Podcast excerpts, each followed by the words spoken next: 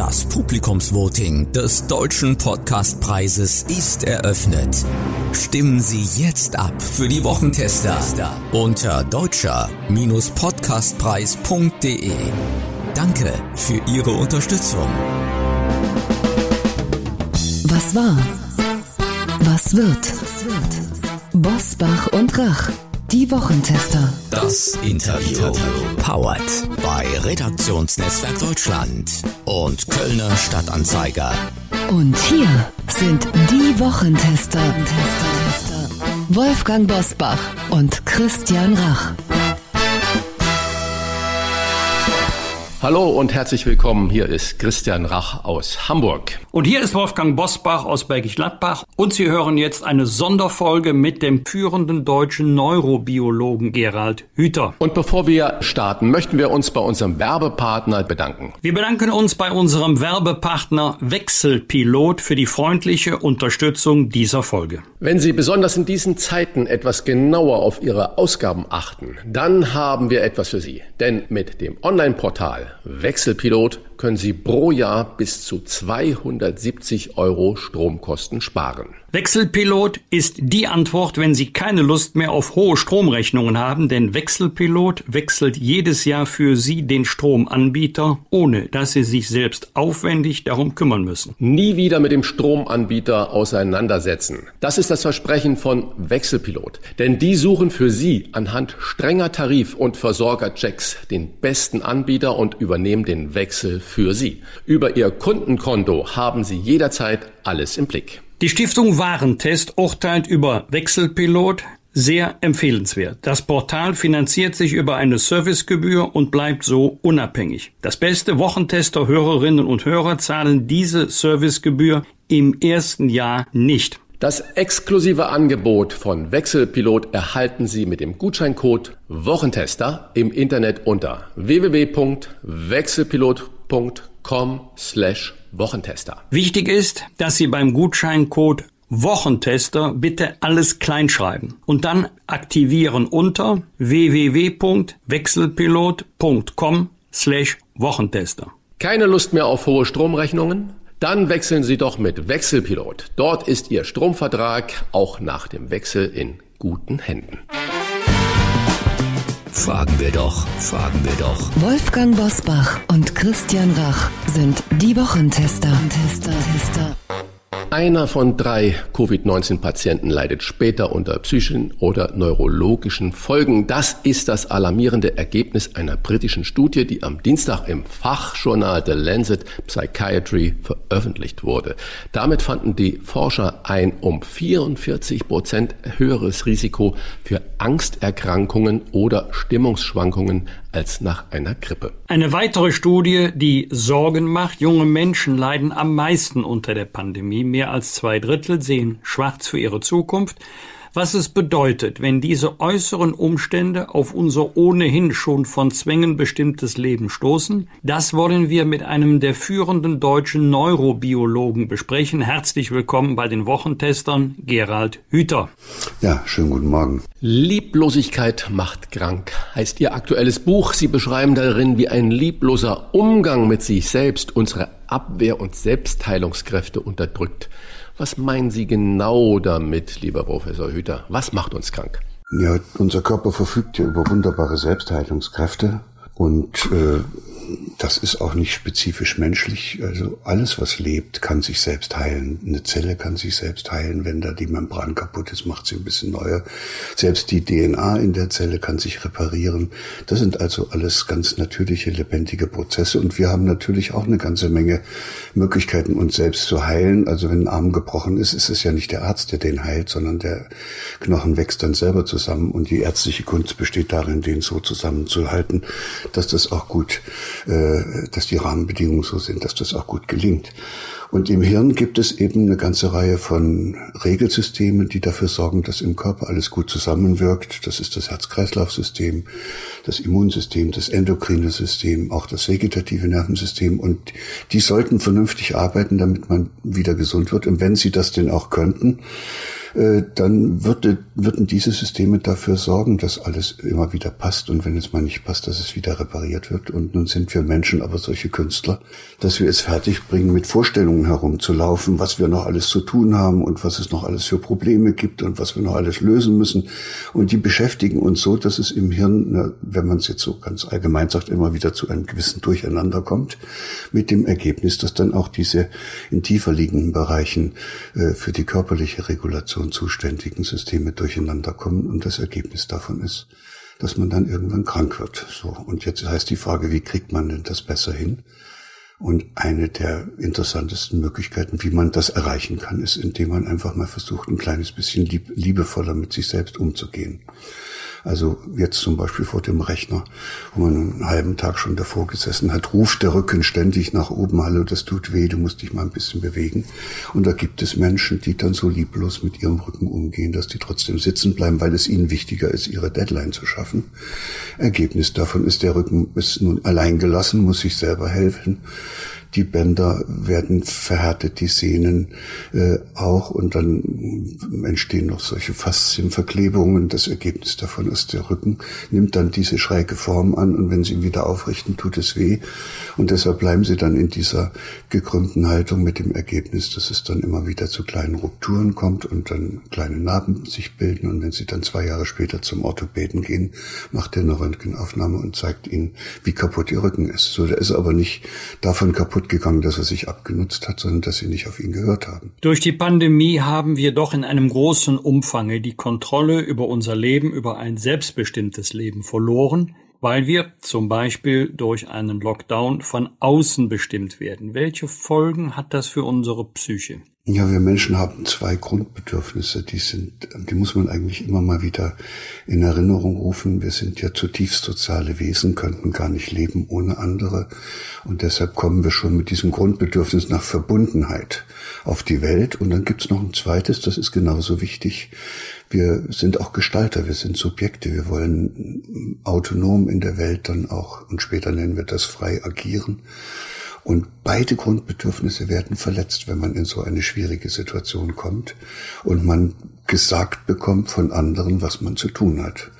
Dann ist es mit der Zugehörigkeit schwer, weil man ja nicht mehr aus eigenen Antrieb und eigener Überzeugung zugehörig ist, sondern man solidarisiert sich dann mit den anderen, weil es nicht anders geht. Das ist praktisch ein äußerer Druck, der da ausgeübt wird.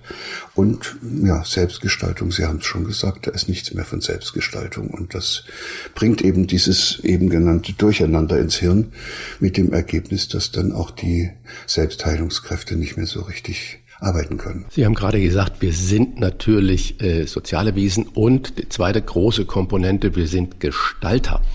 Wir haben anfangs schon darüber gesprochen, dass zwei Drittel der Jungen pessimistisch in die Zukunft schauen.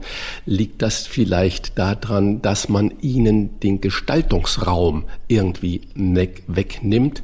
Hinzu kommt da scheinbar äh, schwere psychische Langzeitschäden bei Corona-Kranken. Was kommt da auf die Gesellschaft zu? Die Jungen, die pessimistisch sind, Langzeitschäden bei Corona-Erkrankten. Droht uns da der psychische Lockdown? Ja, Sie brauchen sich ja nur mal in die Situation von diesen jungen Menschen hineinzuversetzen. Da weiß keiner, wie das weitergehen soll. Das geht schon damit los, dass man nicht weiß, ob sein Abitur dann in, überhaupt so wertvoll ist, wie das normalerweise wäre. Dann sind die beruflichen Zukunftsaussichten dramatisch. Äh, das heißt, die, die, die jungen Leute haben, die, die, die werden völlig verunsichert, die haben Angst und müssen irgendwie versuchen, mit dieser Situation umzugehen und äh, äh, und so ein Dauerkonflikt, den man im Hirn hat, führt dann dazu, dass eben auch unglaublich viel Energie da oben verbraucht wird. Und dann hilft sich das Hirn sozusagen aus so einer Situation selbst auch und eine eine Möglichkeit ist, dass man dann irgendeine Störung entwickelt, also man zieht sich zurück, man hat Zwangsvorstellungen und versucht es dann irgendwie alles unter Kontrolle zu kriegen. Und die allerschlimmste ist die, dass man, dass im Hirn äh, Netzwerke ausgebildet werden, die sich über das Bedürfnis legen, etwas leisten, etwas gestalten zu wollen. Ja, und dann will man nicht mehr, dann ist man sozusagen äh, stillgelegt und dann tut's auch nicht mehr weh, aber dann ist auch die ganze Leistungsbereitschaft und der Gestaltungsdrang, die sind dann unterdrückt. Und das ist dauerhaft. Das geht nicht ohne weiteres wieder weg. Solche Menschen, die haben ja dann regelrecht Netzwerke im Hirn über ihre Bereiche gelegt, wo normalerweise das Bedürfnis entsteht, sich einzubringen und etwas zu machen. Und wenn das so weggehemmt ist, dann äh, brauchen diese jungen Leute dann anschließend tatsächlich Unterstützung, dass das wieder rauskommt. Also die müssten die Erfahrung machen, anschließend, dass es äh, doch wieder geht. Und was noch schöner wäre, ist eben, wenn wir jetzt in dieser schwierigen Situation ihnen trotzdem nach äh, so gut es irgendwie geht, helfen könnten, das Gefühl zu entwickeln, dass sie doch etwas gestalten können. Wenn uns die ständige Jagd nach Erfolgen und einem optimierten Leben krank macht, wie Sie in Ihrem Buch schreiben, hat dann die Pandemie oder könnte dann die Pandemie nicht eher heilende Wirkung haben, weil sie uns aus all diesen vermeintlichen Glücksbringern ausbremst, zumindest eine Zeit lang? Das ist auch sicherlich so, aber das, wir, wir sind ja sehr viele Menschen, aber es gibt eine wachsende Anzahl von Personen, die jetzt angesichts der Pandemie merken, dass sie auf sich selbst zurückgeworfen sind und die jetzt anfangen, sich ein bisschen mehr um sozusagen ihren näheren Lebensbereich zu kümmern, um die Kinder, um den Garten, eben um all das, um die Wohnung, um all das, was man so gestalten kann. Und äh, dazu gehören auch solche, die plötzlich sich nochmal fragen, worauf es denn eigentlich im Leben ankommt. Auch das werden immer mehr. Wir haben ja so eine Webseite aufgebaut, die heißt Liebevoll Jetzt und innerhalb von drei Wochen sind da 6000 Leute drauf, die sich da eingetragen haben und wohl offenbar zum Ausdruck bringen, dass es ihnen wichtig ist, gemeinsam mit anderen sich ein wenig mehr um sich selbst zu kümmern und auf das zu achten, was ihnen im Leben wirklich bedeutsam ist. Auch ihre körperlichen Signale nicht länger zu unterdrücken und ihre lebendigen Bedürfnisse wieder spürbar zu machen und dann auch lebbar zu machen. Wolfgang Bosbach hat gerade nach den Glücksbringern äh, gefragt und äh, die alten Chinesen haben schon versucht, eine Definition des Glücks äh, zu geben, die Griechen mit Platon und so weiter und so fort. Und die moderne Glücksforschung sagt ja heute, dass Glück gar nicht jetzt die Summe des Geldes oder nur Gesundheit ist, sondern eigentlich die Summe der sozialen Kontakte. Und wenn ich das jetzt sehe, was in dem letzten Jahr damit passierte, dann mache ich mir natürlich äh, wirklich große Sorgen und äh, stelle mir die Frage, wenn unser Glück, das ja vor der Pandemie auch sehr von Äußerlichkeiten, von Oberflächlichkeiten äh, bestimmt war. Was passiert da jetzt äh, bei unserem Streben nach dem glücklichen Leben in der Pandemie und nach der Pandemie? Neurobiologisch ist Glück der Zustand, in dem im Hirn durch glückliche Umstände äh, also plötzlich mal alles so richtig gut zusammenpasst. Hat jeder schon mal erlebt. Man hat plötzlich das Gefühl, auf einmal fügt sich alles, auf einmal passt alles zusammen. Zur Not kann das auch ein Lottogewinn sein, wenn man so unbedingt meint, dass das Glück vom Geld abhängt. Aber es gibt eben diese Augenblicke, wo es mal so richtig gut passt, wo die eigenen Erwartungen mit den Realitäten übereinstimmen, wo man sich eingebunden fühlt, wo man mit anderen verbunden ist, vielleicht sogar kosmisch angebunden ist. Und das sind dann Zustände höchsten Glücks. Und das Hirn versucht ständig diesen Zustand anzustreben, wo alles so gut zusammenpasst, weil das der Zustand ist, in dem der Energieverbrauch im Hirn am geringsten ist. Je mehr Durcheinander sie da oben haben, desto mehr feuern die Nervenzellen dann auch durcheinander und desto mehr Energie wird dabei verbraucht. Und wenn alles passt, dann fließt es gewissermaßen und dann wird die, wenigste Energie verbraucht. Und das erleben wir dann als einen Zustand, ja, den wir dann Glück nennen. Und äh, wir haben ja auch die Vorstellung, dass es so einen Zustand gibt, wo man dauerhaft im Glück ist. Das nennen wir dann Himmelreich oder Paradies oder Schlafenland, je nachdem. Und die Wahrheit heißt, äh, diesen Zustand gibt es nicht, solange man lebt. Es wird immer irgendwas geben, was uns stört. Und äh, deshalb versuchen Menschen immer wieder diesen Zustand zu erreichen, obwohl er unerreichbar ist. Man könnte ein bisschen frech formulieren, so richtig zusammenpassen tut da oben im Hirn alles erst dann, wenn man gerade eben gestorben ist, dann, äh, dann passt es. Aber davor, solange man lebendig ist, gibt es immer Störungen und äh, dann besteht eigentlich äh, das Glück darin, dass man äh, lernt, wie man diese Störungen dann auch überwinden und wieder harmonisieren kann. Und es gibt Menschen, die haben eben in ihrem Leben sehr viele Probleme gehabt und die konnten die auch erfolgreich lösen und das sind dann immer sehr glückliche Menschen, weil die keine Angst mehr haben, dass nun das nächste Problem kommt, an dem sie dann vielleicht scheitern könnten.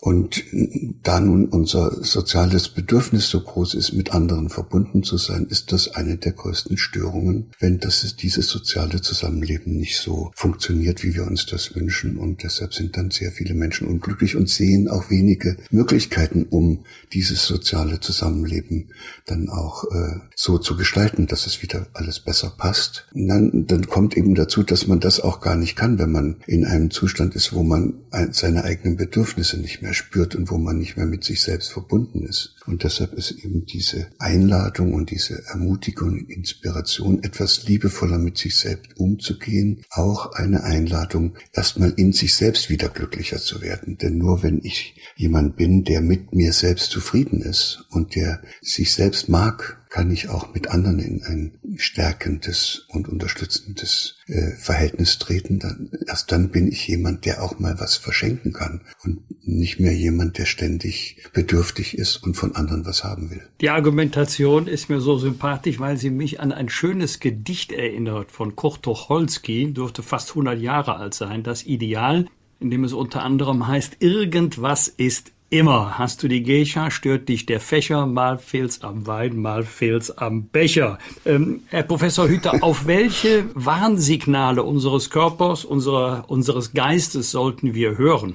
Ich glaube, das Wichtigste wäre, dass man sich nochmal fragt, was einem, was einem wirklich wichtig ist im Leben, worauf es ankommt. Das ist ja dieses Paradoxon, dass äh, es ja inzwischen auch Studien gibt, die dann Menschen auf dem Sterbebett fragen, ob sie denn nicht vielleicht in ihrem Leben etwas anderes hätten machen können. Und da sind auch sehr erfolgreiche dabei, von denen man eigentlich meint, sie hätten doch ein glückliches Leben gehabt. Und fast immer sagen diese Menschen, mein Gott, ich hätte mich ein bisschen mehr um mich selbst kümmern müssen. Ich hätte eigentlich einen Beruf machen müssen, der mir wirklich Freude macht, anstatt das, was ich da die ganze Zeit gemacht habe. Ich hätte mich um meine Familie, um meine Freunde mehr kümmern können und das wäre dann natürlich ein vertanes Leben, wenn man erst auf dem Sterbebett merkt, was gut gewesen wäre für einen selbst. Und deshalb ist das schon vielleicht die wichtigste Frage, die man sich stellen kann, dass man, bevor man auf dem Sterbebett liegt, schon mal sich mit der Frage beschäftigt, wofür man eigentlich leben will. Lieblosigkeit macht krank, so ist der Titel Ihres äh, Buches. Und jetzt will ich mal doch noch mal einen Bogen zur Politik schlagen. Gilt dieser Titel auch im Umgang in der Politik, wenn Sie den täglichen Kampf um Lockdown oder zum Beispiel auch um die Kanzlerfrage anschauen. Ist da äh, Lieblosigkeit vorhanden oder ist das ein Wesen der Politik? Ja, wir Menschen sind ja alle Suchende. Also wir haben ja keine, wie die Tiere, wir haben ja keine äh, solche festgefügten Verhaltensprogramme, die uns helfen, sozusagen ein Mensch zu werden, sondern wir müssen erst unterwegs lernen, wie das geht. Wenn Sie so ein kleines Fohlen auf der Weide sehen, was eben auf die Welt gekommen ist, am Nachmittag rennt das hinter der Mutter her und dem muss niemand sagen, wie es geht. Wir müssen uns erst gegenseitig helfen, herauszufinden, wie es geht. Wir bleiben also das ganze Leben lang Suchende und dabei kann man sich verirren. Und wie Sie alle wissen, kann man sich als Einzelner verirren. Wir kennen da ja viele Beispiele. Und jetzt kommt die Antwort auf Ihre Frage, ja, man kann sich auch kollektiv verirren. Und dann wird man kollektiv krank. Und möglicherweise haben wir im Augenblick so eine Situation, dass hier eine ganze Gesellschaft auf einem Weg unterwegs ist, der nicht sehr kohärent ist und der dazu führt, dass immer mehr Störungen auftreten. Wir nennen das dann Krisen und Konflikte. Und die wird man nicht lösen können, indem man noch klarer und deutlicher seine eigene Meinung zum Ausdruck bringt und den anderen sagt, wie blöd die alle sind. Und wenn Sie sich die Politik anschauen, wenn man das so von außen betrachtet, hat man den Eindruck, da verfolgt jeder irgendein anderes Anliegen. Und das kann nicht gut gehen, weil das ist zu inkohärent. Und wenn das in einer Gesellschaft nicht gelingt, dass die Menschen sich auf irgendetwas einigen, was ihnen wirklich allen gleichermaßen wichtig ist, dann zerfällt jede Gesellschaft über kurz oder lang. Nachfrage, wir hatten schon, äh, Wolfgang Bosbau und ich, darüber diskutiert, ob es zum Beispiel ein Weg wäre, diese jetzt in aller äh, Munde immer vorhandene Ministerpräsidentenkonferenz mit der Kanzlerin, ob man die nicht öffentlich machen sollte, würde da nicht so eine Kohärenz wieder entstehen, wo dann der interessierte äh, Bürger live miterleben kann, dass da wirklich gerungen wird um ein gemeinsames gemeinsames Ziel?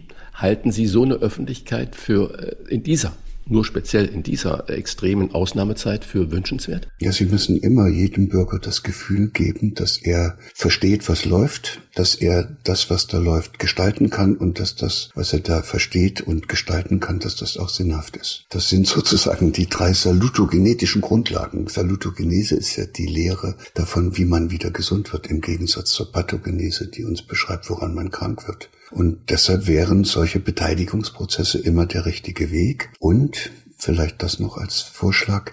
Es ist leichter, die Menschen vor Ort an Prozessen zu beteiligen, als äh, fern aus Berlin irgendwelche Vorschriften und Maßnahmen verordnet zu bekommen. Und wahrscheinlich ist es für eine Gesellschaft gesünder, wenn sie die Probleme, die da auftauchen, als viel stärker auch lokal oder regional löst, als dass das so zentral gemacht wird. Schauen Sie, wir haben hier in dem einen Dorf haben Sie vielleicht äh, zehn Infektionen und in, de, in dem Nachbardorf gar keins dann könnte doch dieses Dorf mit den zehn Infektionen über ihren Bürgermeister, die könnten das Problem doch auf irgendeine Art und Weise lösen, dass die gemeinschaftlich daran gehen, in so eine Quarantäne zu gehen und zu helfen, dass das Dorf wieder frei von Covid wird.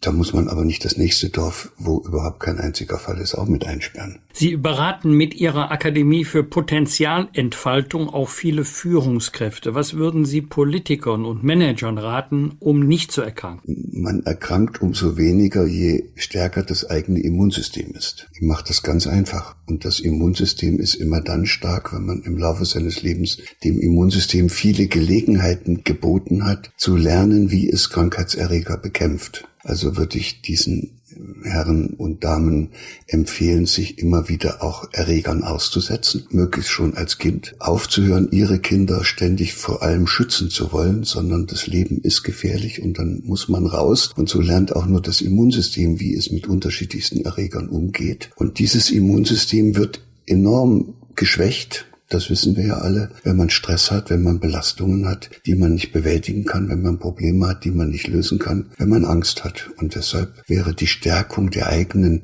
Abwehrkräfte und damit dieser Selbstheilungskräfte die wichtigste Botschaft, die ich da einfach verbreiten könnte. Leider gehen wir alle davon aus, dass wir von diesem Virus sozusagen ergriffen werden und krank gemacht werden und vergessen dabei ein bisschen, dass immer zwei dazugehören. Es gehört ein krankmachendes Virus dazu oder ein Erreger, aber es gehört auch ein hinreichend geschwächtes eigenes Abwehrsystem dazu, damit man krank wird. Zu dieser Ihrer Aussage passt ein wunderbares Zitat euch allen wünsche ich für die Zeit, die kommt, bei aller Härte der Auseinandersetzung, geht immer ordentlich miteinander um. Und wissen Sie, wer das gesagt hat? Das war hier unser Freund Wolfgang Bosbach im Juni 2017 im Bundestag, als er sich verabschiedet hat.